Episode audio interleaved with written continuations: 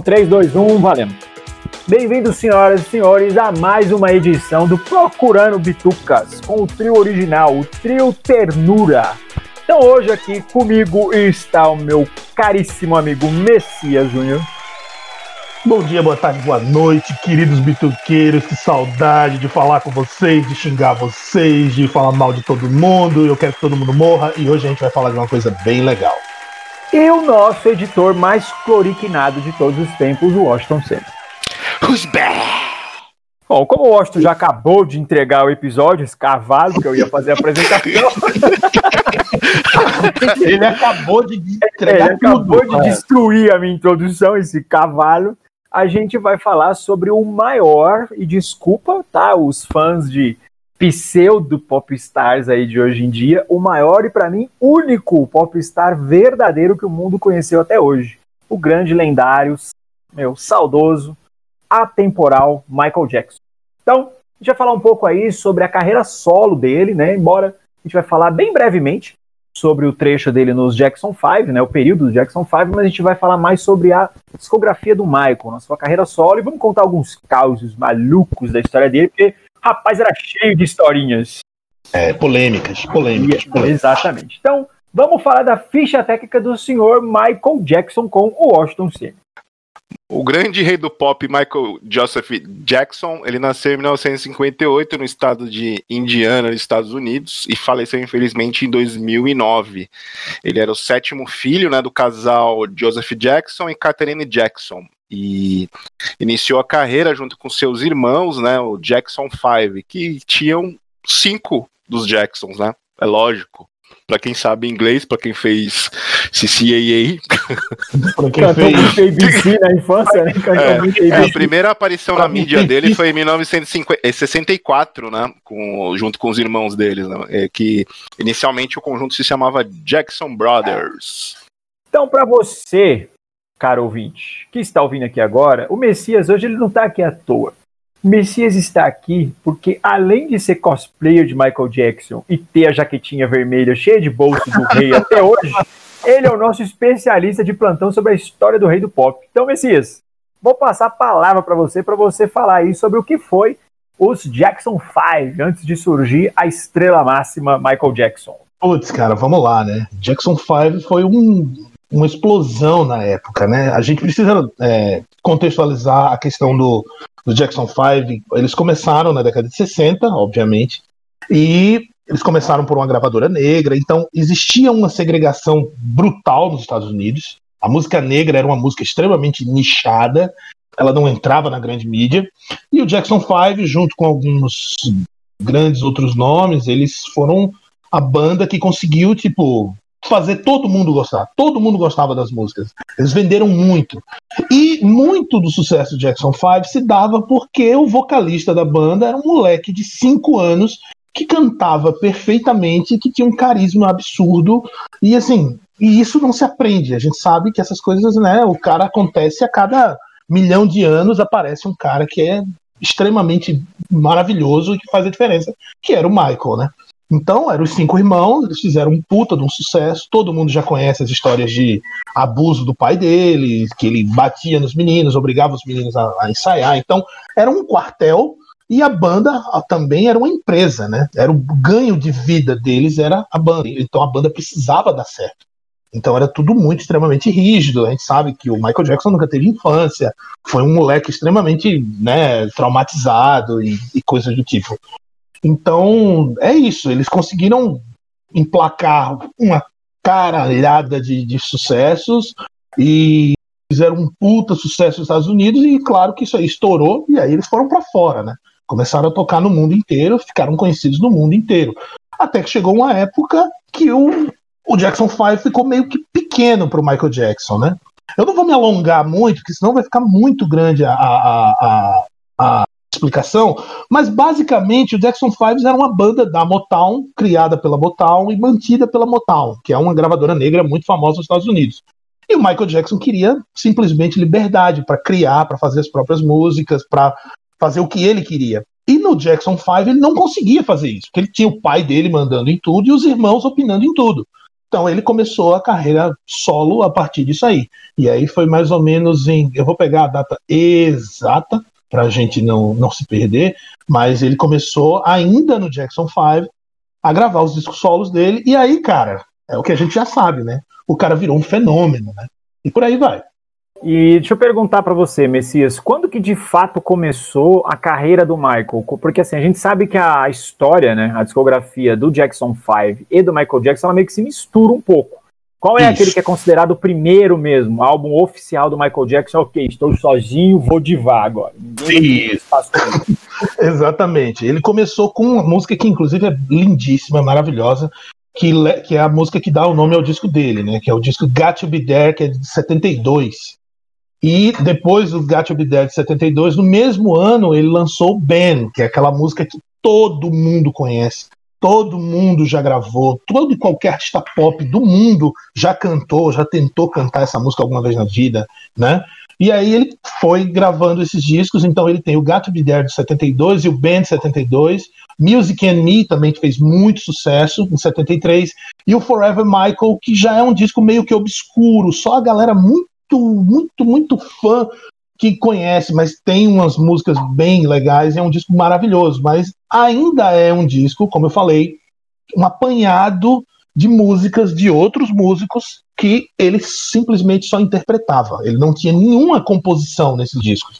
Isso, ainda não tinha a identidade dele, né? Isso, ele ainda não tinha o lado compositor dele. Ele era só um cantor, ele era um intérprete. Maravilhoso todo mundo, o pessoal pegava as músicas e entregava para ele, e ele, com aquela voz dele, que era única, né, ele simplesmente explodia, né.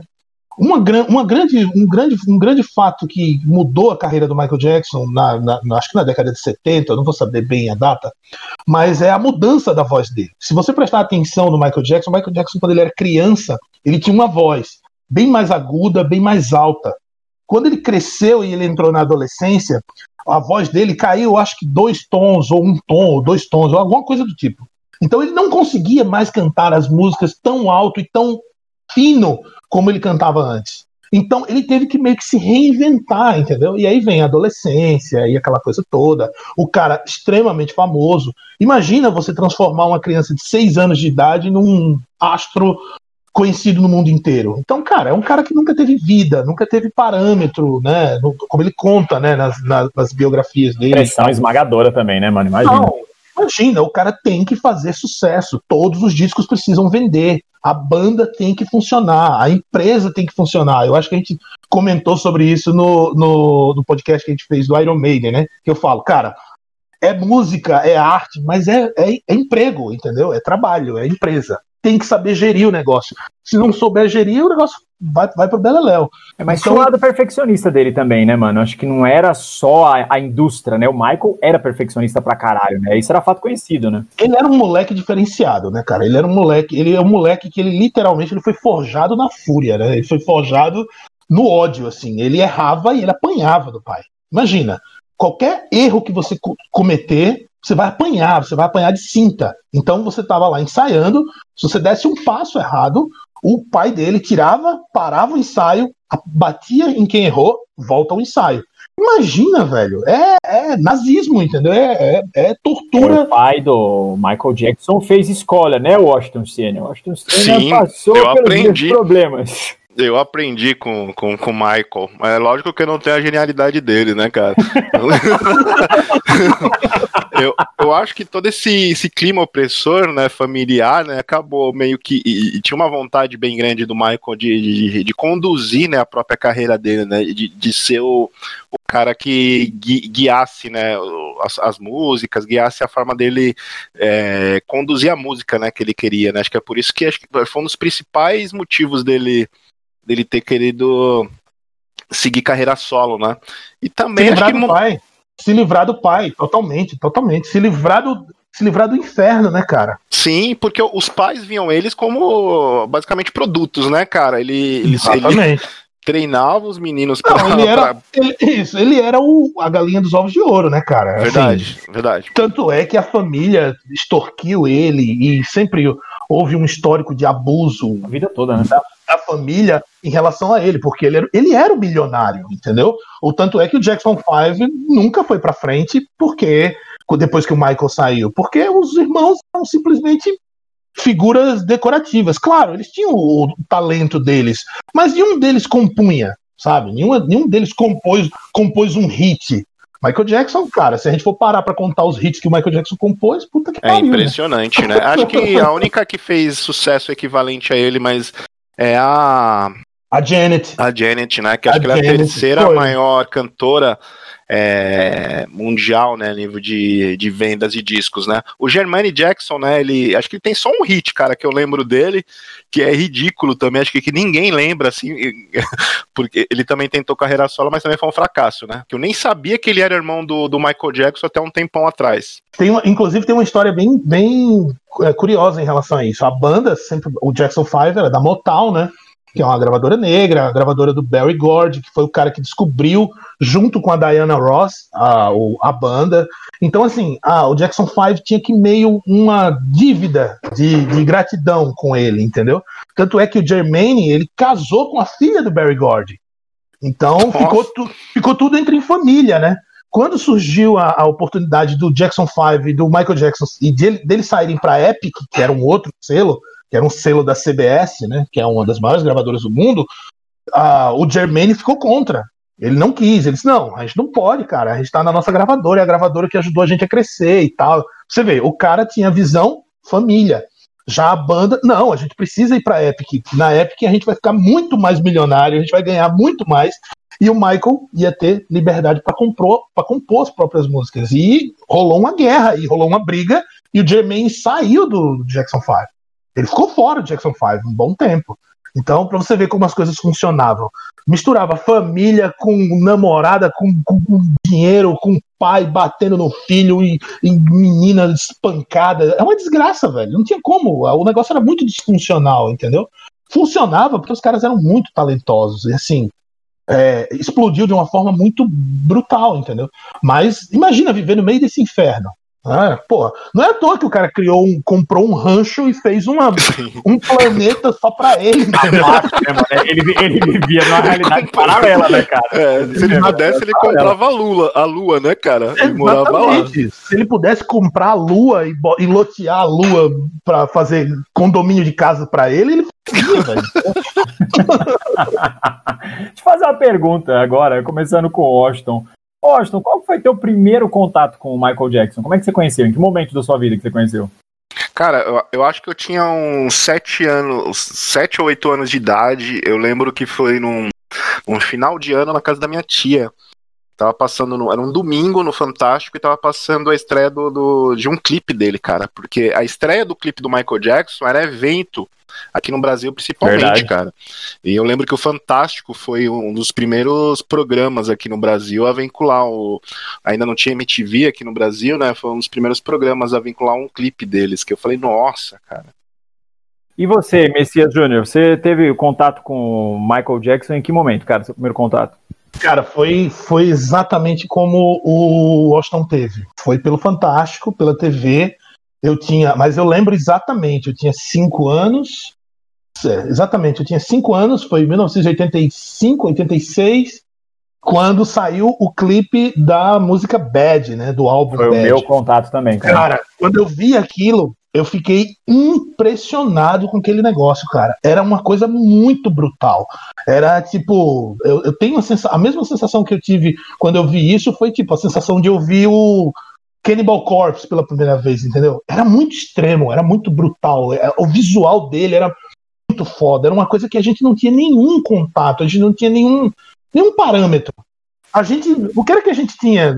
Show da Xuxa, sei lá, um cantor aqui e ali, e tinha um Michael Jackson. Então, assim, eu me lembro que nesse dia é, eu assisti o clipe, eu fiquei pirado no clipe e eu enchi o saco do meu pai. Eu preciso desse vinil, eu quero esse vinil, eu preciso ter esse disco, eu preciso ter disco.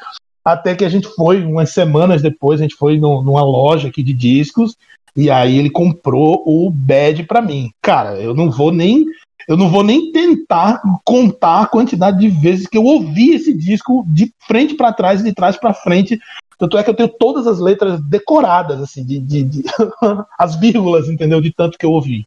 Com e certeza, aí, você é o cover. É, é, é nosso cover oficial. minha tia, né, por parte de, de, de, mãe, irmã da minha mãe, descobriu que eu gostava de Michael Jackson. E ela disse, meu filho, eu me lembro como se fosse hoje, assim. Eu tô na casa dela e e ela fala: Meu filho, você gosta de Michael Jackson? Pô, que legal. Sua mãe falou que você gosta de Michael Jackson. Vou lhe dar um presente. Eu vou lhe dar o disco do Michael Jackson, aquele do lobisomem. Putz, velho. Quando ela me falou isso, imagina. Era o thriller, cara. Ela tinha o thriller em, em casa e ela disse: Toma, toma aqui para você. E ela me deu o thriller, somente. Aí, cara, eu enlouqueci, né? Óbvio. É, o meu foi um pouco parecido com vocês. Meu primeiro contato com Michael Jackson, eu não lembro exatamente se foi vendo o clipe, né, na TV, ou se foi vendo Didi Mocó dançando Michael Jackson. Porque... Maravilhoso. Maravilhoso. Aquilo era bom demais. Foi mais, mais uma, uma visão que eu tenho muito nítida. Foi um dia que eu entrei no meu quarto e eu flaguei meu irmão, mano dançando de shortinho, aqueles shortinhos ridículos nos anos 80, e meinha, dançando Michael Jackson sozinho no quarto, uh, uh, uh, vários gritinhos loucão. Aí eu abri a porta e ele, tá fazendo aqui, moleque? Faz essa porra aí, sai daqui, caralho com vergonha, né? Mas, cara, foi mais ou menos nessa época aí. Não, era, meu, era normal todo mundo escutar Michael Sim, Jackson naquela cara, época. Todo, todo mundo. mundo não, todo mundo. Coisa... E a produção, né, cara, é, que beirava meio que cinema, né? Ninguém fazia aquilo naquela época. O cara foi revolucionário, né? É, eu disse isso uma vez em um episódio nosso, não lembro qual, mas esse é um fato mesmo. A MTV nasceu por conta do Michael Jackson. Michael Jackson criou a MTV, não o contrário. Não foi a MTV que fez o Michael Jackson ele fez a MTV, né? Foi o contrário, né? Então agora a gente já falou o nosso amor inicial aí com o rei do pop, então vamos começar a falar sobre a discografia solo dele de fato, do Off the Wall para frente, né? Que é onde muitas pessoas conhecem. Então, ficha técnica aí do Off the Wall com o Washington Senna, o homem que dança Moonwalker e cai para trás. Cara, o primeiro álbum dele solo, assim, oficialmente, né? É, ele foi lançado em 10 de agosto de 79. Ele foi gravado na Epic Records com a produção do Quincy Jones, né? E, somente. cara, somente, né? Pra quem não conhece Quincy Jones, ele é o cara que inventou o Will Smith, né? No, no Maluco do Pedaço, né, cara? É, ele Eu inventou acho... tudo, né, cara? O cara é um gênio. Eu, o álbum, acho que ele vendeu mais de 45 milhões de cópias, cara, e foi um sucesso tremendo, né? E o, o, o Michael ganhou um Grammy, né? Um Grammy de melhor cantor R&B, né? Fora outros prêmios que ele cantou também, né? Biba Awards, American Music Awards, American Music Awards e também 81. Foi um primeiro álbum assim que já deu um chute na porta, né? Na, no mercado musical, né? Verdade. Não, e assim, ele é um disco relativamente curto, né? Mas que não tem uma única canção mediana, né, cara? Ele, ele é um disco sensacional. Então vamos passar agora para o nosso Michael Jackson de plantão, Messias Júnior. Messias Júnior, suas impressões sobre esse álbum e duas músicas favoritas nele. Vamos lá. Bom, é, primeiro deixa eu só dar uma contextualizada Manda. em relação ao Off the Wall. O Off the Wall, ele não é o primeiro disco solo do Michael, tá? Para as pessoas, para os fãs não chegarem aqui e depois dizerem é, vocês estão falando merda! Vocês estão falando merda! Não, é o primeiro disco em que o Michael Jackson realmente tem o comando da produção. Ele tem músicas dele, onde ele compôs as músicas, e ele chama um produtor para fazer esse álbum. E é um álbum que ele diz assim: agora vou me desvincular e criar o meu próprio estilo.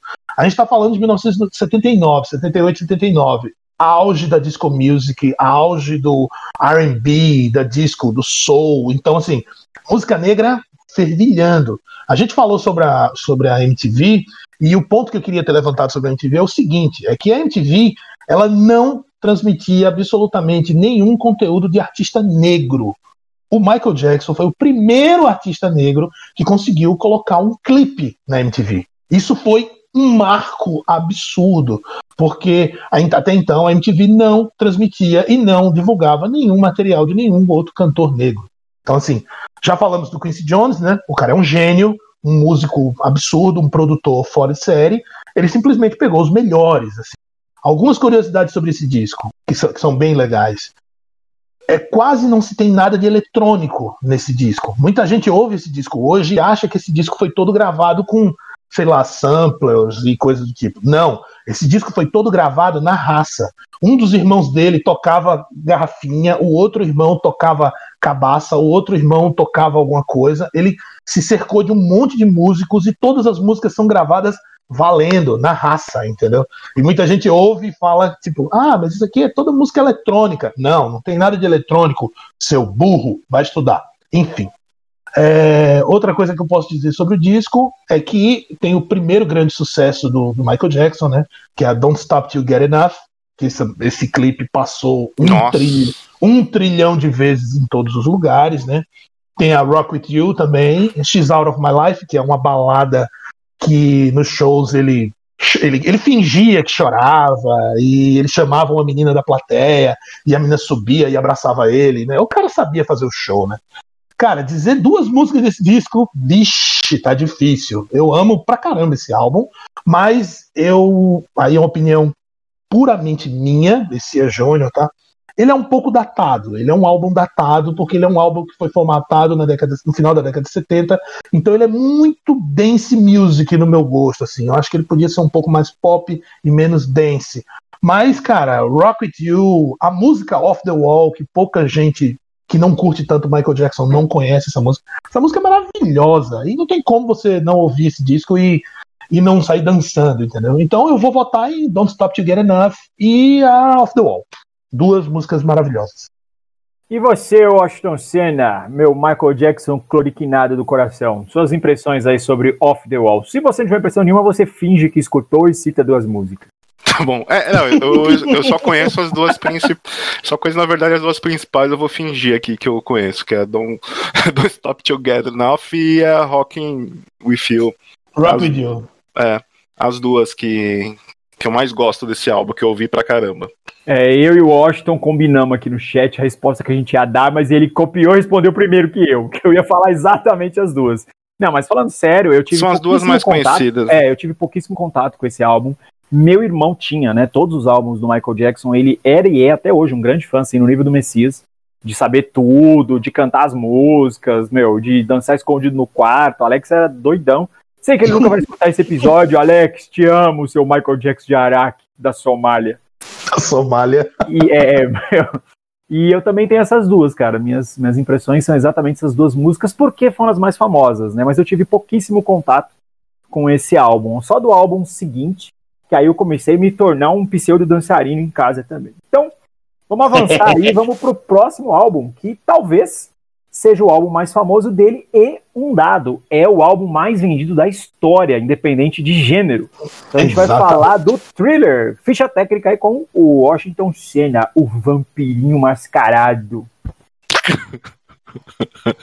Thriller é um álbum de 30 de novembro de 82, novamente pela Epic Records, com produção do Quincy Jones. Cara, é um álbum que acho que é imbatível, né, cara? Acho que hoje em dia, com o formato de consumo de música, dificilmente a gente vai ter um feito igual, né, cara? Um álbum que vendeu quase é, mais de 170 milhões de cópias, dificilmente vai ser, vai ser batido, né? Impressionante. Aqui, realmente, o, o Michael, ele cravava o nome dele da história como o artista, né, cara, como o rei do pop, né? Aqui não tinha como negar o talento do cara, né? É, cara, é assim, esse álbum em específico, ele é foda, assim, em todos os aspectos, sabe? Desde Sim. a capa, ele com aquela roupa brilhante dele, parecendo o Goku Super Saiyajin nível 5, que é muito louco aquela roupa que ele tá na capa. Todo branco, todo é, branco. todo branco, meu, é. animal, é animal a capa desse CD. E as músicas, cara, pelo amor de Deus, eu acho que os maiores hits dele estão aqui, cara. Meu, é impressionante como esse álbum é bom. Então vamos começar as nossas impressões aí com o nosso Moonwalker que dá certo, o Messias Júnior. Putz, cara, vamos falar de Thriller. Thriller, era um, é, Thriller é um álbum tão brutal que ele merecia um, um episódio do podcast só para falar sobre ele. Ele é, ele é simplesmente uma das maiores obras-primas do, do, do, mundo, cara. Ele é muito maravilhoso, muito maravilhoso. Aqui o Michael Jackson já estava na, já estava gente grande, né? Ele já tomava conta da própria carreira, ele já estava muito bem sucedido. Ele, ele, em diversas entrevistas, ele comentou que o Off the Wall não agradou a ele, entendeu? Assim, era, foi um álbum muito bom, um álbum que vendeu pra caramba. Se não me engano, na época ele vendeu 17 milhões de cópias.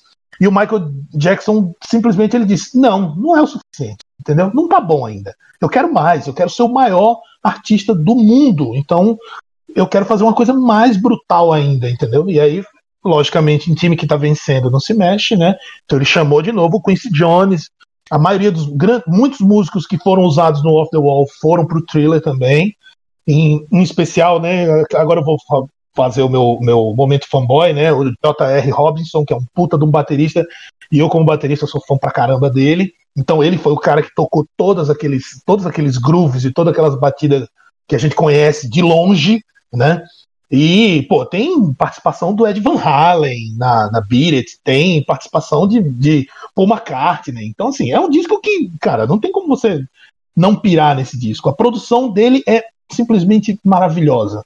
Façam o teste. Agora, pelo amor de Deus, seus botocudos do caramba, não vão ouvir essa merda em, nessas porcarias dessas, dessas plataformas de streaming, entendeu? Toma vergonha na cara. Compra pelo menos um CD. Compra um equipamento de som legal, um fone bom e não aquelas coisas xing-ling que você compra na, na, na 25. A, na... As coisas igual a que o host usa para gravar podcast. Sim. Não compra aquele, não compra o cara grava num gramofone. Isso. Não compra aqueles fones da, da 25 de março para ouvir, não. Compra um fone decente e vai ouvir o disco. Cara, o disco é maravilhoso até hoje. A qualidade de música, a qualidade de áudio, a, como, como a coisa foi gravada, né, é maravilhosa. Cara, não tem como falar de uma música, porque simplesmente ele é o disco onde, eu acho que, se eu não me engano, ele tem oito músicas, nove músicas. Agora, eu, agora me deu um branco. São nove Mas músicas. Você vai ter que se virar. Desafio bituqueiro. Tem que citar duas. É. São, são, são oito músicas, né, na verdade, oito músicas. Eu acho que dessas oito músicas, sete viraram número um, cara. Imagina, como é que você grava um disco que tem oito músicas e sete músicas se tornam número um? É o álbum então, inteiro assim, é hit. É o álbum inteiro é hit. É o álbum inteiro, isso é foda. Esse álbum é foda, o álbum inteiro, cara. Todo. Você comentou sobre a questão da capa, né? Muita gente se pergunta até hoje por que que a capa, se o disco se chama Thriller, né, que é terror, que é algo, né, e ele tá brilhando na capa e todo vestido de branco. E isso aí é uma curiosidade. A música Thriller não, é, não foi composta pelo Michael Jackson, foi composta por um cara chamado Rod Temperton. E o cara é um puta de um compositor, ele compôs um monte de música, inclusive pro Michael Jackson. E essa música não se chamava Thriller, ela se chamava Starlight, Luz das Estrelas. Inclusive, se você for no YouTube, você consegue achar a versão de Thriller cantada pelo Michael só que com a letra de Starlight. E era muito engraçado, porque assim, tanto ele quanto o Quincy Jones, eles ouviram a música e disseram assim: putz, velho, Starlight não tá legal, sabe? Não, não, não tá funciona, né? Não funciona, sabe? E o baby Starlight não, não tá rolando, vai ter que ser outra coisa. E aí eles, o Michael reescreveu a letra e aí trouxe a temática dos monstros e aquela coisa do, do, do, do lobisomem de se transformar e tal. E aí se tornou thriller. Mas a capa já estava pronta. Então a capa ficou, entendeu? Então é por isso que a capa não tem nada a ver. Porque isso se chama thriller, tinha que ter um demônio na capa, né? Ou ele vestido de monstro, de zumbi, sei lá, qualquer coisa do tipo. Quando o thriller foi relançado, aí sim, eles colocaram a capa com o Michael e os zumbis do lado, e aquela... aí começou a fazer mais sentido, entendeu? É, citar, verdade. citar duas músicas não dá. Eu vou citar, mas assim, é com dor no coração. Thriller, que é a principal, obviamente, e a Beat It, que para mim é o heavy metal dos anos 80, cara. Cara, o riff dessa música é sensacional. É, é, é cara, sensacional. sensacional. É impressionante como aquilo é pesado e como aquilo é bruto e como aquilo é, é maravilhoso, entendeu? E ainda tem o solo do Ed Van Halen, que é a coisa mais icônica e mais imitada da face da Terra, entendeu? Mais até do que as músicas do Calypso. e você, Washington Senna, o zumbi da cloroquina, como é que é a sua relação aí com um dos maiores clássicos da música moderna? Cara, eu também conheci é, trailer com, quando criança, né? E realmente foi impressionante, né? Assim, tanto. Eram músicas que não saíam da cabeça, né? Apesar de eu não ser fã, é, do, do, Michael Jackson igual ao Messias nesse nível, né? Não tem como você falar que não gosta do Michael Jackson, né, cara? É, cara. Não tem como. Pra gente. Se você que... falar que você não gosta do Michael Jackson, você tem que morrer pra começar tem, Não tem é. jeito, cara. o cara tem que viver, pelo amor de Deus. O cara fez parte da, da, da, das nossas vidas, ele sempre teve presente ali, né? E musicalmente foi a trilha sonora da, das nossas vidas, né? Não, não, tem como você negar isso. E esse álbum realmente é impressionante, cara. Tanto pela produção, os clipes, né? E a MTV acabou dando um gás para ele porque ela foi lançada, né? Exatamente nesse ano e passou os clipes dele a torto e a direito, né? E eu acho que para mim, assim, os que mais, as músicas que mais me chamam a atenção desse álbum é Trailer e It também, cara, porque o, a, os, os clipes são sensacionais, cara. É assim, porque tem tanto a questão da música, né? As músicas já, já são boas, né? Não sai, é difícil sair da cabeça. E você tem ainda o vídeo, né? Tudo se, se conecta de uma forma muito boa, né? Tanto a música quanto, quanto a, o vídeo, né? E que foi uma época que comparada a hoje, né, em relação aos clipes, né, é, a, a, forma com que ele trabalhava, né, como que ele fazia isso, né, é, produzia os clipes é totalmente diferente de hoje, né, até dos grandes estrelas, né. É, eu acho que o entretenimento é visto diferente hoje, né, porque hoje em dia o artista ele grava um videoclipe, tipo, beleza, como o Messias bem pontuou, né, as pessoas hoje, a maioria escutam por streaming as coisas, então às vezes você não conhece a cara do artista.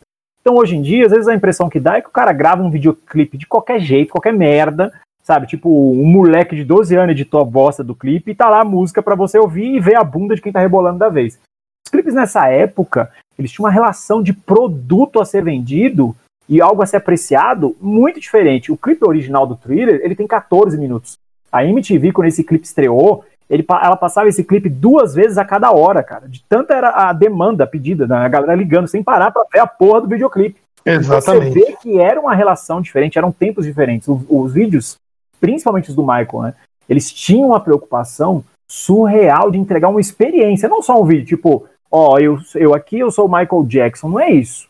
É um clipe como o Thriller, cara, é uma obra-prima, né? É uma obra-prima mesmo, assim, sabe? Em todos os sentidos. É muito legal você pegar programas como aquele que o Marcos Mion fazia, né? Que ele pegava os erros dos vídeos. Os piores e... clipes do mundo. Sim, Isso, os piores clipes do mundo. E você vê que, mano, ele esculacha o clipe, né? Tanto do thriller quanto do Beat It, que tem muitos errinhos, né? Assim, de, de filmagem, tipo mesa de sinuca que não tem caçapa, Sim, ou um, cara, é, ou, é, ou um cara lá no fundo dançando durante o thriller, dançando tudo errado, tá ligado? Que você não vê. Uhum. É, é, tipo, a galera tá indo pro lado, o cara Não, muito tosco, muito, é, tosco. muito tosco. Ou tipo, na cena que tá todo mundo indo em direção à câmera, tem um cara lá no fundo dando tchauzinho, e essas coisas passaram. Então, é muito legal você ver com esse viés histórico, hoje em dia, né, pelas curiosidades, mas pelo peso atemporal que os videoclipes do Michael tinham, principalmente Thriller, que para mim ele permanece como o melhor videoclipe de todos os tempos, independente de gênero, de artista, foda-se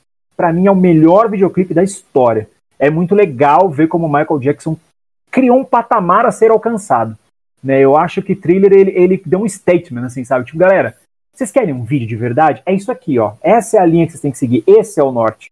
Então, Michael, ele não era um gênio só como, como compositor, né? A gente sabe que ele metia o dedo em várias escolhas dentro da sua carreira e os vídeos eram uma delas, né? Ele opinava muito, ele botava muito a mão nas coisas para fazer, ó, eu quero assim, eu quero assado tanto das coreografias nos vídeos quanto dos shows. Então Michael era lendário. E também para citar aí, eu, meu, não tem como não citar essas duas, né? Também vou de Thriller e Beat It, que Beat It eu danço até hoje aqui, ó. Eu saio andando, rebolando dentro de casa, aqui sozinho, eu não me controlo, eu já tô gravando. Eu pego, eu pego meu canivete, né? Pego o é canivete e fica né, fazendo. Exato, é, bom, Beat, cara, eu, eu, às vezes eu tô cortando carne aqui eu começo a balançar a faquinha já, ó. Pô, Só aquela treta lá é muito louca, cara, aquela treta. Muito John louco. Connor na treta, John Connor. John tá Connor, é verdade, cara. cara. É, John Connor, é, Michael Jackson era foda. É. Cara, eu... Bom, velho. É, é, exatamente isso, cara. Eu só queria só, só fazer um pequeno adendo em relação a isso que a, gente, a que a gente comentou. Em relação não só à genialidade dele, né? Mas a forma como ele mudou tudo, né, cara? Você, o Alan já falou sobre, sobre a importância dele na, na, própria produção das músicas. Ele é um cara, ele era um cara que participava de absolutamente tudo. Ele fazia as coreografias, ele criava os figurinos, ele criava, ele criou uma identidade visual. E, e é impressionante. E eu acho que isso para mim é o maior mérito do Michael Jackson, não só por, por ele ter produzido música de muito boa qualidade, mas é ele era um artista que ele inspirava pessoas é muito difícil, principalmente hoje, a gente ter um artista que você queira ser o artista. Toda criança nos anos 80 queria ser o Michael Jackson. Toda criança nos anos 80 queria dançar como Michael Jackson, queria ser talentosa como Michael Jackson. Então ele era um cara que, além de tudo, ele inspirava as pessoas, entendeu? Ele era um cara que você ouvia a música dele e você automaticamente você queria ser ele, sabe? Ele era um, um, um, um ideal de Assim, cara, se eu conseguisse. Ideal a ser alcançado, né? Se eu conseguisse dançar como esse cara, se eu conseguisse ter metade da metade do, do talento que ele tem, se eu conseguisse cantar um quinto do que esse cara canta, então isso para mim, hoje com quase 40 anos, ouvir as músicas e dizer assim: caramba, ele me causa a mesma sensação que eu senti quando eu tinha seis anos. Sabe? Você ouve e é uma música que emociona, não é uma música que, ah, ok, foi um sucesso, a gente ouviu, ficou lá atrás e, e, sabe? Não é, não, é, não é a trilha sonora do Changeman. Eu ouço a trilha sonora do Changeman e acho, e acho maravilhosa, linda, mas eu não vou ficar ouvindo no meu carro. Mas o Michael não, cara. O Michael conseguiu ser extremamente atemporal. Isso, para mim, é o maior mérito dele. Verdade, muito bem colocado. Então agora vamos para o próximo álbum, que é aquele que eu acho que esse sim, foi, no meu caso, né, foi o primeiro contato mesmo que eu tive com o Michael Jackson. Eu lembro de pegar o vinil na mão, cara, da capa, e olhar ele com aquela roupa fodona, falava, caralho, que visual da hora, mano. Muito então vamos foda. pra ficha técnica de Bad, com o nosso malvadinho da quarentena, Washington Senna. Bad ele foi lançado em 31 de agosto de 87 novamente pela Epic Records com Quincy Jones como produtor, cara. Ele, um álbum que, seguindo a toada de todos os anteriores, né, um álbum de, de extremo sucesso, vendeu mais de 60 milhões de cópias em todo o mundo e continua vendendo, né? Então vamos lá para as nossas impressões sobre a... esse, esse álbum divulgou pra cacete no Brasil. Cara, esse eu lembro muito, assim, desde é desde as brincadeiras do Didi dançando de Michael Jackson, né, no, nos Trapalhões, até o vídeo sendo meu veiculado meu, na Globo, na, na Manchete, no programa do Silvio Santos, concurso de dança imitando Michael Jackson, vestido com o visual do Clip Bad. Cara, era, era no presente o visual do Michael e a música dele nessa época e também a música que ensinou eu e o Washington Senna ficar tentando parar na frente sem cair com a cara no chão, Smooth Criminal, né? A gente até hoje tenta ficar se jogando para frente sem Maravilhoso. com a cara, mas nunca dá certo, a gente dá de teste no chão. Ele patenteou, né? Ele patenteou essa técnica aí, é, né? Patenteou, cara. Exatamente, é o, é o é o famoso The Leaning. Ele é. criou essa técnica de inclinar para frente e voltar que nessa época o, ele começou a mudar de, de, de, cor, né? Exatamente. Então, esse é um álbum que mantém o nível de qualidade do anterior, mas também é uma das épocas que começaram as grandes polêmicas em torno da vida do Michael Jackson. Então, vamos para as nossas impressões aí sobre Bad, começando com o nosso malvado de verdade, não de mentirinha, Messias Júnior. Ai, vamos lá, vamos lá. Cara, como eu falei, né? Bad tem uma, eu tenho uma experiência pessoal com esse álbum, porque foi o álbum que me apresentou ao Michael Jackson. E eu tive esse álbum em vinil na mão. Eu, como eu falei, eu ouvi esse álbum infinitesimais vezes. E assim, é um disco maravilhoso. Não teve a mesma, a mesma, o mesmo impacto em termos de venda, em termos de musicalidade, como o Thriller fez, e isso é fácil porque nenhum outro álbum teve de nenhum outro artista, de nenhuma outra época, e nem vai haver. Eu acho muito difícil que isso aconteça. Então, assim, é muito difícil para um artista conseguir simplesmente fazer o melhor álbum do mundo e depois fazer o segundo melhor álbum do mundo, né? Imagina a pressão na cabeça do cara para dizer assim: eu preciso fazer alguma coisa que fique pelo menos no mesmo nível do thriller, né? Tanto é que ele chamou o mesmo produtor, a mesma, a mesma galera. A grande, a grande sacada desse álbum, que é o que muda tudo, sem dúvida nenhuma, foi como o Washington citou, não sei se o Washington Alan, a aparência dele, né, cara? Ele tá branco. Ele tá branco, de olhos claros, cabelo já mais liso, um visual completamente agressivo. Isso em 1987, cara, com a, com a, a sociedade maluca que a gente tinha naquela época. Nossa, isso foi um, foi uma explosão. Eu me lembro, inclusive, isso aí é uma, uma experiência pessoal de eu ter perguntado para minha mãe mãe, por que, que o Michael Jackson era negro e agora ele tá branco? Aí a, o boato que se rolava na época é que ele tinha trocado de pele. Imagina, velho, olha a viagem. Nossa. Pleno anos 80, né, cara? Anos histórias 80, pintadas, né, anos velho? Não tinha 80. internet, não tinha Não porra, tinha Porque nada, Richard é, trocou, sensacional. trocou o sangue, né? É. Trocou de sangue, tinha É, ele, Michael trocou, Jackson. ele trocou de sangue e ele fez um transplante de pele. Ele tirou a pele dele negra e colocou uma pele branca, cara. Nossa, era muito, era muito louco. E aí foi quando também, como o Washington falou, né, começaram as polêmicas, né? Começaram a inventar um monte de loucura sobre ele, porque assim, o cara era muito bem sucedido, trilharlário, né? Toda a grana do mundo aos pés dele, mas ele nunca se casou, nunca teve uma namorada, então todo mundo começou a correr mais do que nunca para a vida pessoal do cara. Que a gente sabe que ele, como artista, era impecável. Mas e a vida pessoal? Ninguém sabe quem é o cara, onde ele vive, com que ele mora, o que ele come, como ele peida, né? Então aí foi onde criou aquela avalanche de loucuras e um monte de tabloide nos Estados Unidos é, inventavam toda semana uma história diferente sobre ele, falando as mais diversas bizarrices, desde essa de que ele trocou de pele até de que ele dormia dentro de uma câmara hiperbárica para se manter novo. e, enfim, é mal, Essa da câmera acho que é uma das mais famosas, cara. É, é uma das mais famosas. uma loucura, né? Era tipo, era uma coisa, era uma coisa muito louca. Mas aí, mas então, voltando pro álbum, o álbum, cara, para mim ele é maravilhoso, pessoalmente falando, e aqui é uma opinião puramente pessoal. Tem algumas músicas no álbum que aí eu já digo, é, ok, já não tem mais aquela mesmo, aquele mesmo impacto, mas é, assim, é inegável a gente falar de Bad, a gente falar de Man in the Mirror, que foi uma música que, foi, que, ele, que ele gravou junto com a Cieda Garrett, que era uma cantora que fazia, que depois foi tocar com ele, fez, fez parte da banda dele ao vivo, é uma música maravilhosa. E Smooth Criminal, cara, que deu origem, o álbum, foi a música que deu origem ao filme dele, né, o Moonwalker. Então foi a época onde ele conseguiu atingir tudo. Ele virou totalmente multimídia. Ele estava na música, ele estava nas letras, ele estava no, no, no, cinema, ele estava na MTV, ele estava em todos os lugares. Então o, o cara foi genial. Ele dominou o mundo, né? O filme é bem ruim, Meu mas Deus. Ele é muito ruim, muito ruim. Mano, na moral, Messias, você falar que esse filme é ruim, você é bonzinho pra caralho, porque esse filme não faz sentido nada com nada, É velho. um Esse- lixo, é um lixo, ele é um lixo, cara. é, Eu sei, é coisa de fã.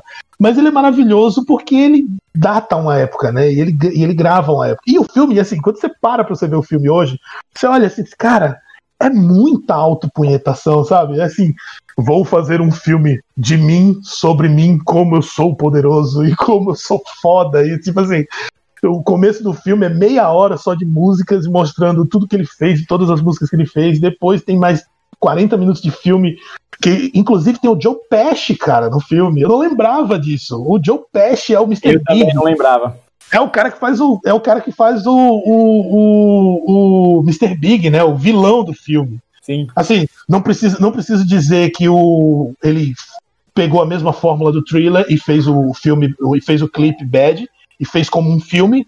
Dessa vez ele fez um clipe de 18 minutos que pouca gente conhece, inclusive, porque a versão que passou no Brasil e a versão que circulava sempre na MTV e tal era a versão só da parte da música. O clipe de Bad ele tem 18 minutos e ele foi simplesmente dirigido somente pelo Scorsese. Somente. então, assim, é uma coisa que pouca gente conhece. Ele é um filme. Inclusive, no clipe de Bad, é a primeira aparição de um carinha chamado Wesley Snipes. Quem não conhece, procura aí, vai ver. Eu a lembro dele no vídeo, a primeira, a, É, primeira, genial. a, primeira, a primeira vez que aparece o Wesley Snipes, que o Wesley Snipes aparece assim num, num meio mais famoso, é no clipe do, do, do Bad, com o Michael Jackson, entendeu? Então, assim, cara, é simplesmente. A gente pode ficar aqui horas falando desse álbum. O álbum é maravilhoso. Eu vou citar minhas duas músicas e eu vou fugir um pouco do lugar comum. Que eu amo simplesmente a, a música Another Part of Me. Eu acho essa música maravilhosa. E eu vou citar a Smooth Criminal, porque, cara, é onde tá o Moonwalker, o The Leaning, as armas, o clube dos anos 30, dos anos 40 e tudo, aquela roupa branca, aquele chapéu, cara, é impressionante. Não tem como você não assistir aquilo e não ficar babando. entendeu? E você, Washington Senna, suas visões sobre Bad, seu malvadinho de mentira que cria uma poodle fofolucha em casa? É, minha, não, minha, minha poodle é brava. É poodle, dead poodle. É, é lá dead não bate. Poodle. É, dead poodle. Cara, o, o, Messias lembrou desse filme, cara. Realmente. Ele passava, eu lembro que ele passava direto no SBT. Sim. Eu assistia quando criança. Eu Mano, gostava, a né? cena da metralhadora. Ah, ele gritando e atirando. Era muito meu ruim, Deus, Meu Deus. Eu revi ele, na verdade, assim. Não recentemente, faz uns 10 anos atrás, mas é, já já como adulto, né? E, e é muito ruim o filme, cara. Eu gostava pra caramba na época, achava a puta muito foda, né? Porque é, o Michael Jackson, não tinha como não gostar. Cara, é, esse, esse álbum em relação ao anterior, realmente ele pega. Ele, ele não tem tanto aquele apelo, mas você pega os números dele, cara, já é um álbum de, de um sucesso que não, não teve outro, outro artista que, que, que conseguiu tá, é, que conseguiu, né? Vender 60 milhões de cópias de um álbum é impressionante, né? E realmente, a missão de superar o trailer acho que era muito difícil pro, pro Michael, né? Fazer um, o melhor álbum do mundo, o segundo melhor álbum do mundo, né? É, é muito difícil. Desse álbum eu fico com Bad, cara, e Smooth Criminal. Acho que são as que mais me passaram incessantemente na rádio, na televisão. Difícil é, é, ouvir esse álbum e não lembrar dessas duas faixas aqui. Acho que é as que mais chamaram atenção para mim. Verdade, a associação é meio imediata. Bom, eu, Total, eu vou um né, pouquinho né, diferente. Eu vou de Smooth Criminal. Para mim é a melhor música do CD. Né? Eu acho que o CD, como um todo, ele é muito bom. Mas eu concordo com o Messias.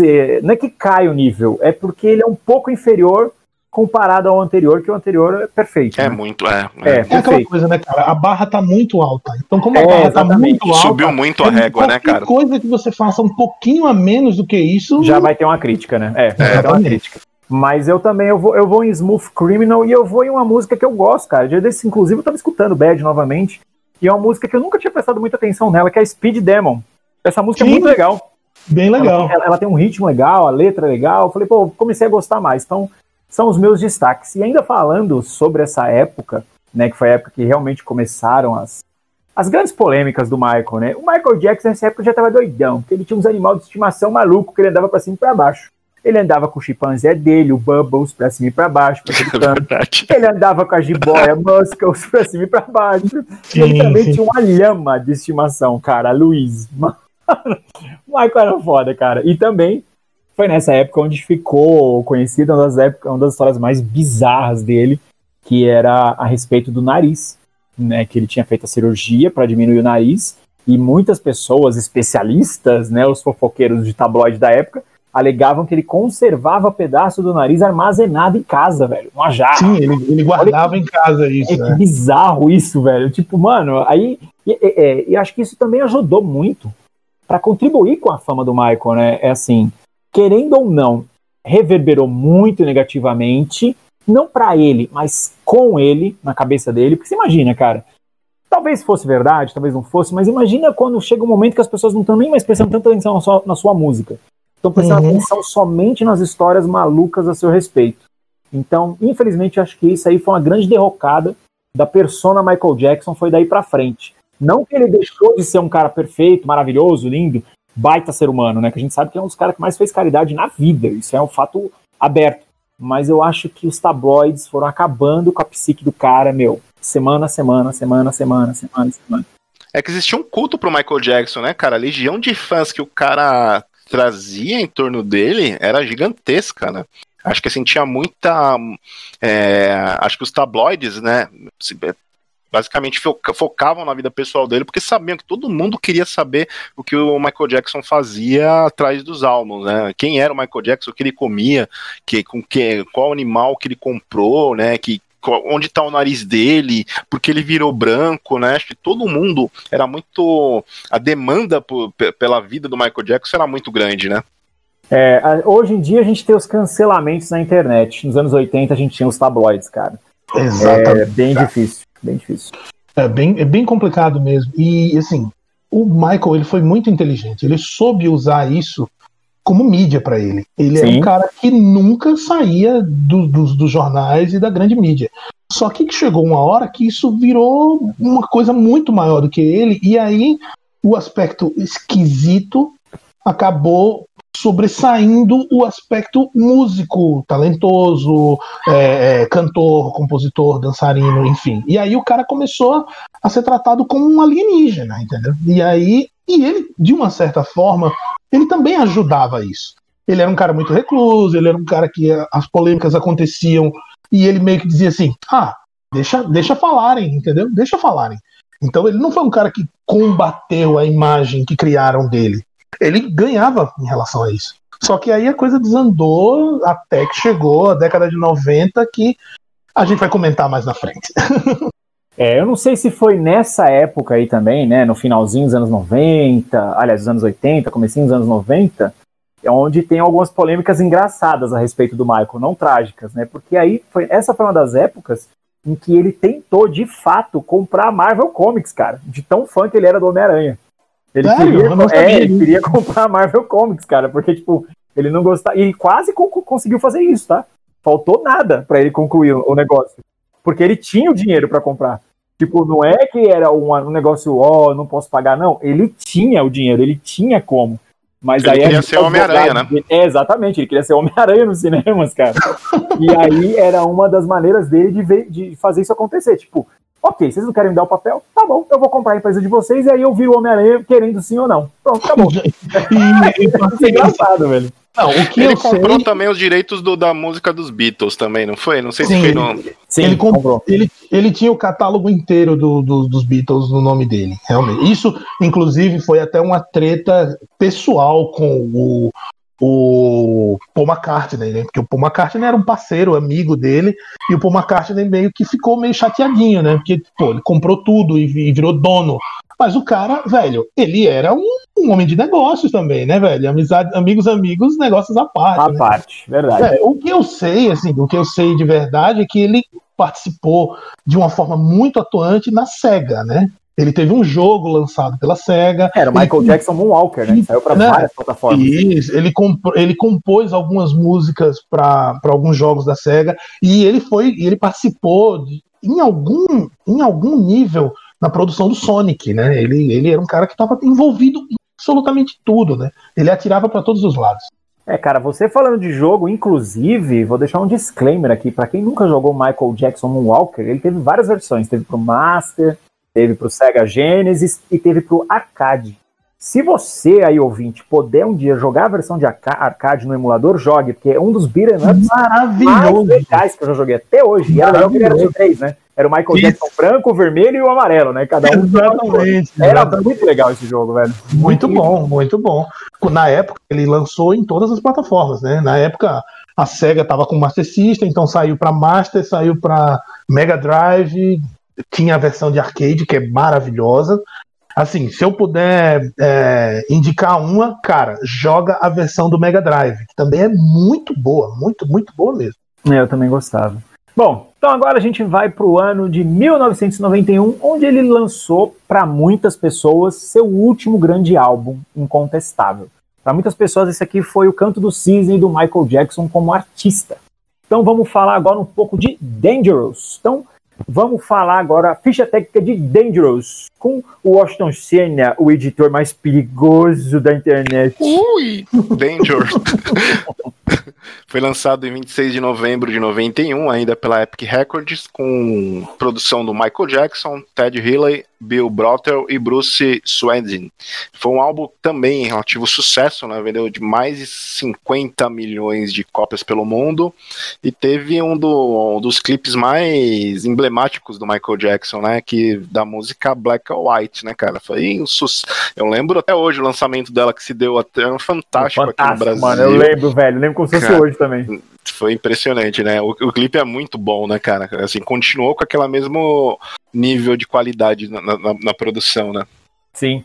Vamos agora começar as nossas impressões sobre o Dangerous, e essa acho que foi a época que mais teve polêmica mesmo, assim, fortíssima, na vida do Michael. Então, vou passar a palavra pro meu perigosinho da quarentena, Messias Júnior. Suas impressões sobre Dangerous. Putz, vamos lá, né? Cara, Dangerous é, um, é o, acho que é o oitavo, sétimo álbum dele, né? Mas, mas vamos oitavo. contar como oitavo, né? Oitavo álbum dele. Cara, o cara tinha o mundo nas mãos. tinha um mundo nas mãos, era extremamente famoso, estava em tudo que era lugar, de refrigerante, videogame, calcinha, camisinha e enfim. É aí onde a coisa começa a ficar um pouco megalomaníaca, entendeu? Isso aí é, é a minha visão, né? Mas vamos, vamos, vamos, vamos seguir imparcial, depois eu dou a minha visão. O, eu gosto pra caramba do Dangerous. O, o Dangerous é um disco muito honesto, muito, muito honesto, falando, musicalmente falando.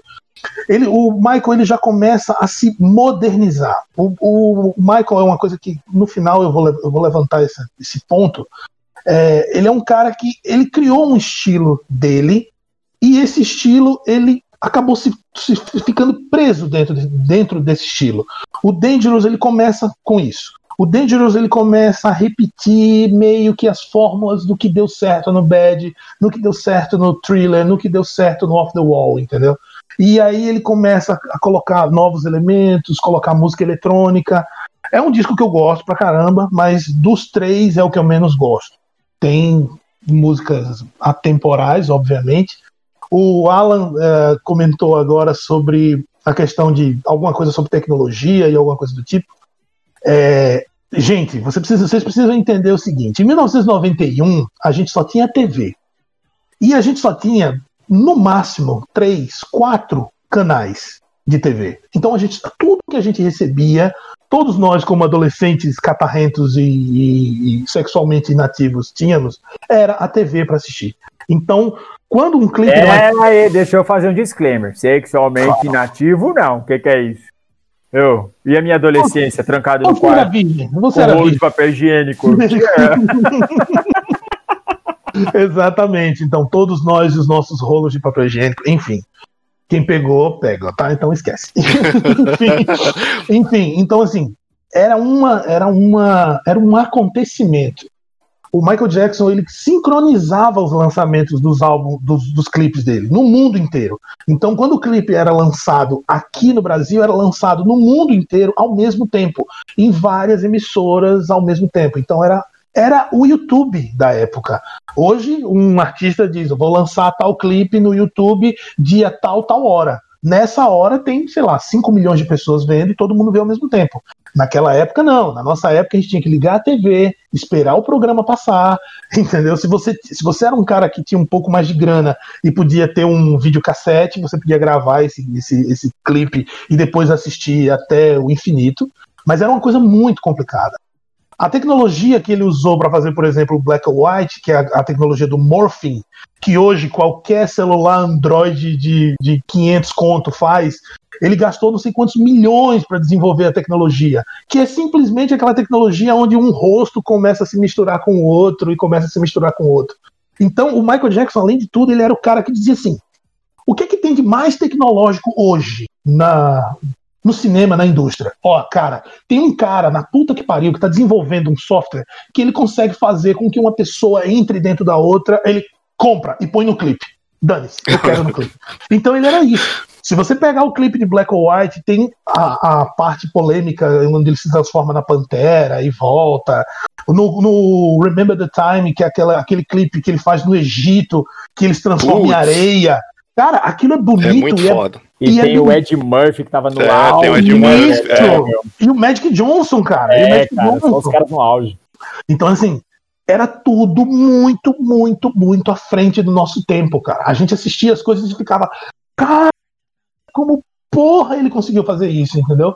Então, essa para mim foi a época mais tecnológica e mais avançada do Michael Jackson. Musicalmente nem tanto. O Dangerous tem músicas maravilhosas, Black and White, Remember the Time, a Heal the World, que virou um, um hino né, para as crianças e para é, ajuda humanitária, então assim, mas ele já é um disco que já fica assim, ele já tem umas coisinhas que eu já não me agrado muito. Se para citar duas músicas, bom, já citei elas, mas eu vou citar de novo. Remember the Time, que eu amo essa música, acho ela maravilhosa.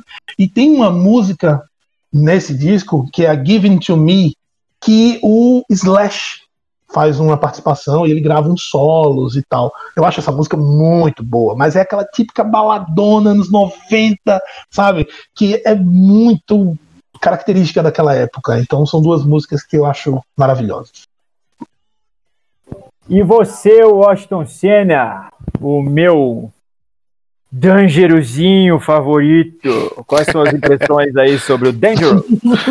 Cara, esse, eu acho que esse é um álbum muito, assim, para quem é fã mesmo, assim, ele já acabou perdendo um pouco para mim, né, na minha visão, o brilho em relação aos álbuns anteriores, né, aquela, aquela pegada dos álbuns anteriores, né, ele acaba abandonando um pouco do estilo que ele tinha vindo como proposta dos anteriores, acaba sendo um pouco mais meloso, né, e para mim acaba tipo caindo bastante, né? Tanto que eu, eu gosto, assim, eu não cheguei, a, é, eu não lembro qual foi a última audição que eu tive dele de, desse álbum. Acho que foi mais ou menos naquela época, assim, é, algumas coisas da, naquela época que eu ouvi.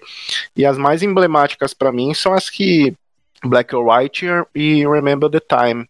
Acho que são as principais. Jen também eu acho uma boa música, mas eu acho que essas duas são as que eu, que, que eu mais acho. As melhores, né? As melhores que eu acho do álbum. Mas eu acho que ele decai bastante em relação ao anterior, cara, exatamente por causa dessa. Não sei, eu acho que o Michael já, já, já estava meio que com uma, uma, perda criativa grande, né? Apesar que perda criativa dentro do, do que ele já tinha feito, né? Porque o Michael, ele lev... colocou a régua dele lá em cima, né, cara? E, Exatamente. É. Comparado a qualquer outro é, músico da época, é um álbum completamente acima, é muito bom. É, mas eu falo dentro do que ele já estava fazendo, né? Sim, que já vem um declínio, um declínio criativo. É porque quando a gente fala, é quando a gente fala qualquer coisa assim, ah, esse disco já não é tão bom porque ele já não é, já não tá tão é, genial quanto os é, outros. Dentro é do padrão dele, né? É porque Isso. os outros são geniais demais, é. cara. Então não tem como. Eu acho que até se você pegar um álbum como Dangerous, tá? Que é um álbum de 1991, cara, meu, de 30 anos atrás. E você pegar, aliás, 30, é, exatamente, 30 anos atrás. E você pegar um álbum de música pop dito sucesso hoje em dia e comparar, meu amigo, desculpa, não tô sendo fã saudosista, mas o nível de criatividade, qualidade e composição são mundos completamente diferentes. Nem completamente diferentes. É totalmente, totalmente. O nível é absurdamente diferente em tudo e em, principalmente em composição. Assim, eu falo como músico que entende um pouquinho de música e assim, cara, as linhas, as, as linhas, as harmonias, o trabalho musical, que aí o fã ele não precisa entender de música para gostar da música. A música ela pode ter três notas, cinco notas e ser maravilhosa. É, uma das músicas que mais fez sucesso do Michael Jackson tem uma batida de, de bateria que é a batida mais simples do mundo, que é Beat It, que é Sim. um, dois, três, quatro, com isso, ele fez uma das músicas mais fodas do mundo. Não é isso, mas é um disco que, musicalmente falando, é um disco muito rico, muito rico mesmo, e com muitos elementos. Ele começa a trazer outros elementos também de música eletrônica, como eu falei, alguma coisa do rap, alguma coisa do, da, da, música da música negra que ele sempre Tem muita usou, coisa mas... de hip hop nesse CD também. De hip hop, exatamente. É, mudança, do, mudança de tempos, né, cara? Ele saiu dos anos 80, ele foi disco nos anos 80, ele foi no, nos anos 70, ele foi pop, meio disco, meio Michael Jackson nos anos 90, nos anos 80, finalzinho e 90, ele tem que se ele tem que se reinventar. Ele não pode fazer a mesma música três vezes no mesmo álbum, né? Sim, verdade. É, eu, como destaques, eu, meu, pontuo tudo que vocês falaram aí, concordo 100% com as colocações de vocês. E eu vou nas mesmas músicas do Washington, cara. Eu acho que Black and White e Remember the Time, além de terem sido os singles mais famosos da época, eles grudaram de fato, né? Tem, tem muito, a questão nossa. do vídeo. A gente consumia muito música com vídeo antigamente, né? Eu lembro que esses vídeos é, meu, eles. Eu, puto, eu lembro dos vídeos assim, nitidamente, cara. A gente tá falando aqui, eu lembro dos vídeos nitidamente, assim, nitidamente. Então, pra é mim, uma, esse, é esse coisa que fica print... Cisne. Eu tô vendo a cara do Ed Murphy aqui. Né, cara? É um negócio que fica printado, né? Porque, é, assim, exatamente. Por, por, exemplo, nesse, nesse disco a gente tem Jam. Jam é um clipe que se passa numa quadra de basquete, onde ele, onde ele, se eu não me engano, ele faz umas aulas com o Magic, é, Michael Jordan. Michael né? Jordan. Michael Jordan. era Jordan. Deus nessa época. Isso, né? exatamente. Ele era tem Deus. Uma, isso, tem uma música no disco chamada In the Closet, que ele chamou a Naomi Campbell para fazer o. Foi a Naomi Campbell? É, Naomi. Foi aquela, a Naomi Campbell, no auge. Era no auge. Das mais bonitas do mundo. Exatamente. Remember the Time, aí o cara chama Ed Murphy, chama o Magic Johnson, né? Que na época tava com aquela segurança do faraó, né? Exato, maravilhoso. Então, assim, Black or White, ele chama o Macaulay Culkin, que tinha estourado no, no, no, no, no Esqueceram, Esqueceram, de, de mim. mim. Aí no Giving to Me tem o Slash. Então, assim, velho, o cara que consegue reunir essa galerinha aí, putz, o cara ele tem, ele tem um pouquinho de crédito é, cara, de realidade, eu, eu, entendeu? Pegando essa deixa que você tá falando, eu ainda digo mais, eu acho que não era nem tipo o Michael Jackson falar assim, meu, é, acho que eu vou ver se alguém quer participar desse vídeo. Eu acho que o fato de uma ligação quer participar de um clipe barra composição do Michael, acho que a pessoa nem titubeava era um ótimo, claro. É, é para quando? Para amanhã? É para daqui a pouco? Tô aí, tô imagina, chegando. Imagina, cara. Imagina. Prazer que era fazer algum tipo de trabalho com esse cara. Imagina, o cara. Eu, eu vi uma, uma reportagem, por exemplo, do Ed Van Halen. O Ed estava em casa e aí ele recebe uma, uma ligação. Oi, pois não? Que... Ah, eu gostaria de falar com o Ed Van Halen. Quem é? É o Michael Jackson. Ele, ele, cara, eu quase caí para trás, entendeu? Eu quase tive um treco. Não, é assim, eu gosto muito do seu som, eu adoro as músicas que você faz. Você não quer participar de uma música minha, velho? Imagina. Eu, eu, sério, eu morreria. Eu teria um ataque do coração. freaking out, né, cara? O cara entra em freaking out ali na hora. Então, pessoal, como eu fiz até questão de enfatizar, né? Acho que para mim, pro pessoal aqui de um modo geral, é, esse álbum foi o canto do season do Michael, porque daí para frente oscilou muito e realmente caiu a qualidade dentro da proposta musical dele. Então a gente não vai falar sobre os álbuns seguintes, vamos só fazer um apanhado geral aí com a visão do nosso Michael Gesseiro aí. Messias Júnior, Messias, o que veio daí para frente do Michael? Você acha que valeu a pena alguma coisa? Se salvou algo ou realmente dá para viver sem? Então, vamos lá, né? A gente, a gente comentou aqui em off no, no, no podcast que a gente não ia entrar na parte polêmica do, do Michael Jackson. Eu acho que não é necessário. Todo mundo sabe o que aconteceu e todas as coisas bizarras que foram ditas e não ditas. É, cabe a história, o tempo, a justiça e quem quer que seja provar o, o, o que ele foi culpado, o que ele foi inocente. Nós estamos aqui para falar do artista Michael Jackson, tá? Se você está aqui querendo ouvir a gente falando sobre polêmica, infelizmente você não vai ouvir isso. Infelizmente, depois de 92, 93, aconteceram uma série de coisas na vida do Michael, na vida pessoal dele, os escândalos de pedofilia e todas aquelas bizarrices que todo mundo já conhece. E isso, cara, isso nitidamente desestabilizou ele como artista e manchou muito a imagem dele como músico, como ícone, né?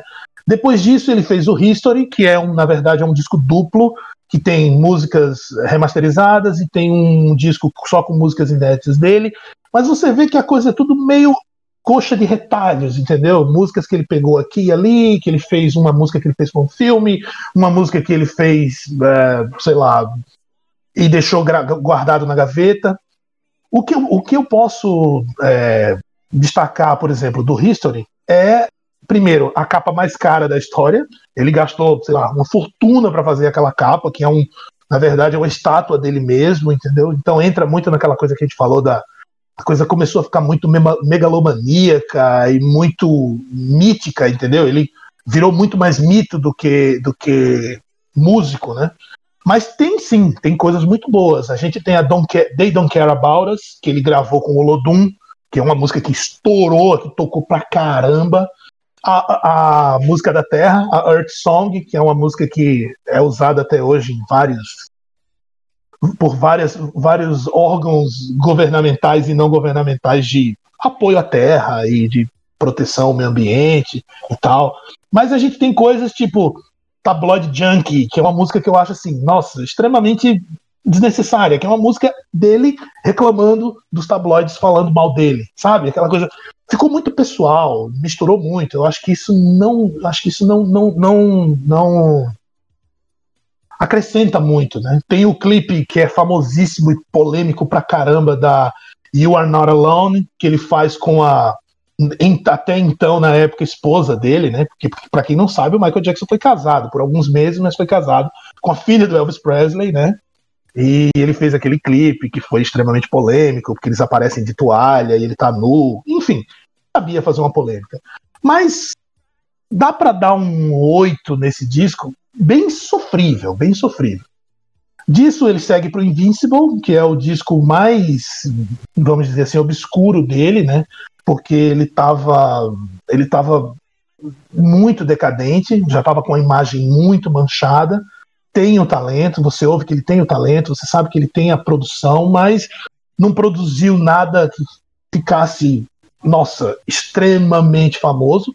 O que eu posso citar é somente a You Rock My World, que ele fez o clipe junto com o carinha que agora me faltou o nome, mas é o cara que faz o filme junto com o Jack Chan.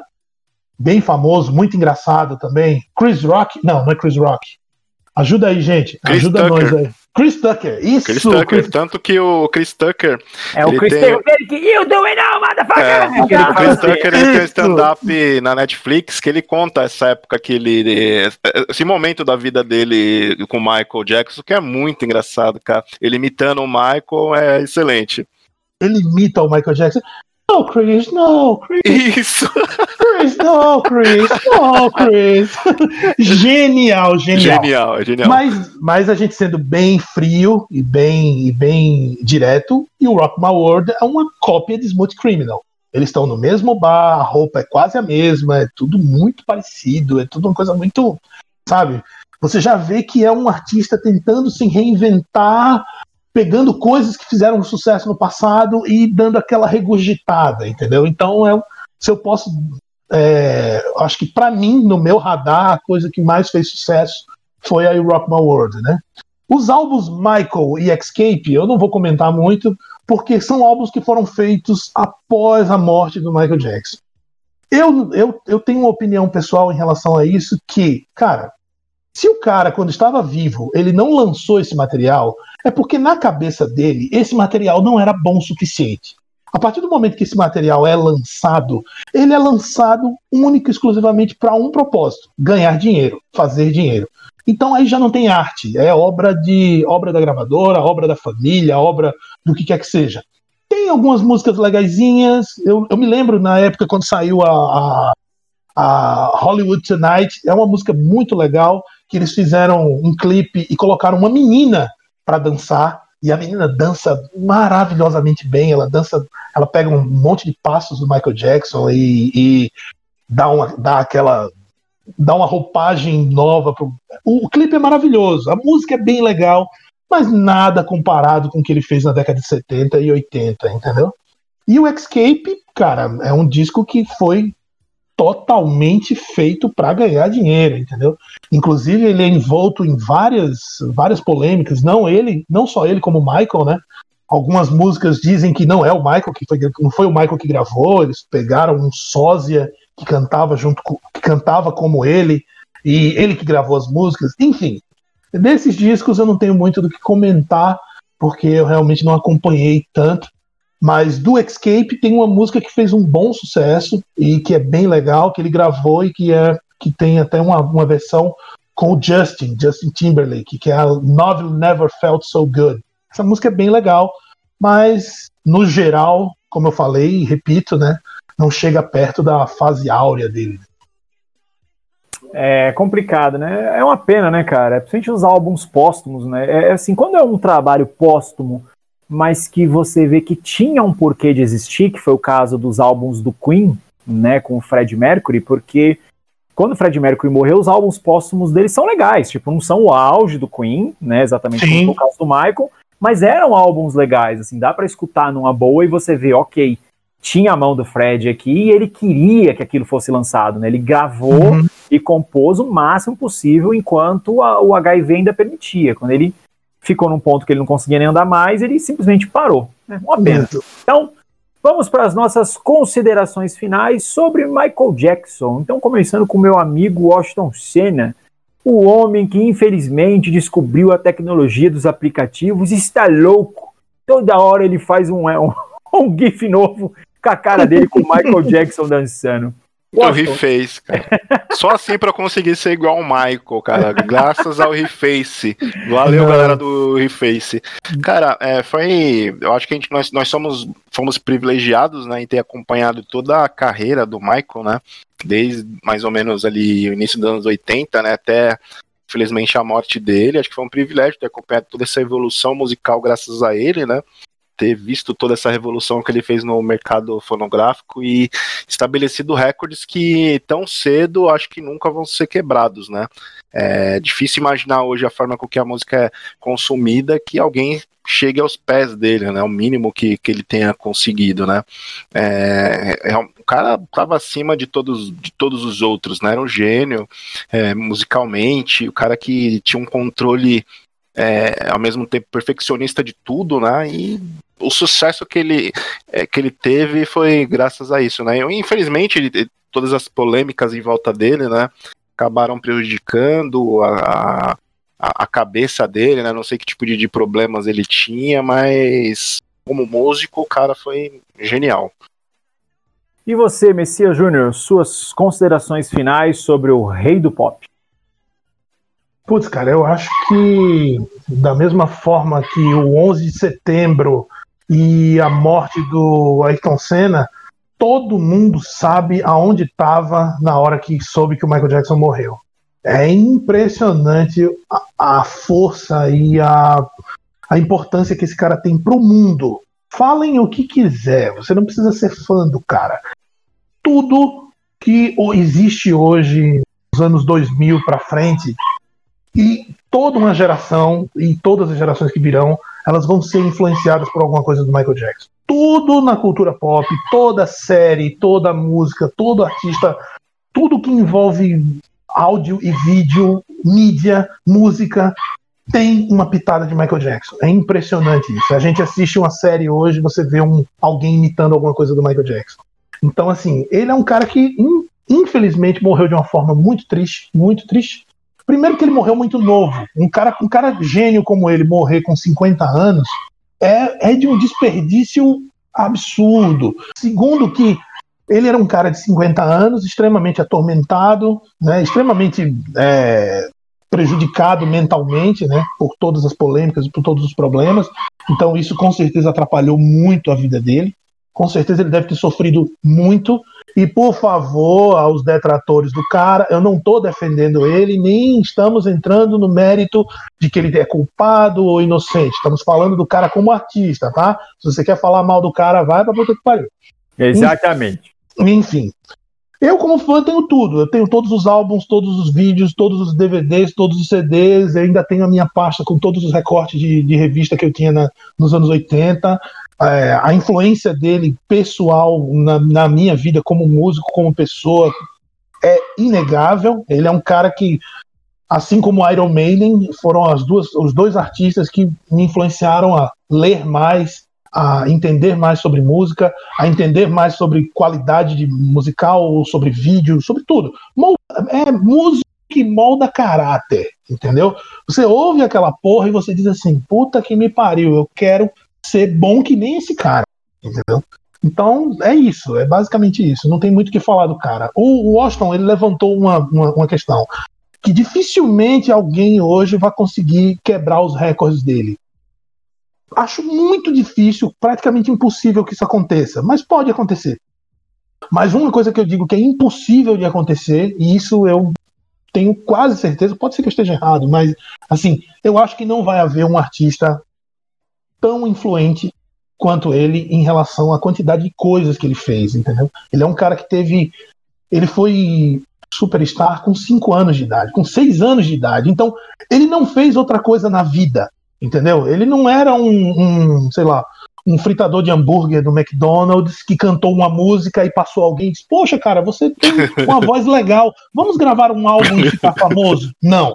Ele é um cara que viveu para a música. Ele, a história dele é única. É uma coisa extremamente única. Não é um cara que foi descoberto, não é um cara que tinha um talento e passava fome, tipo o Stallone, que vendeu o próprio cachorro, fez Foi no. The Voices, né?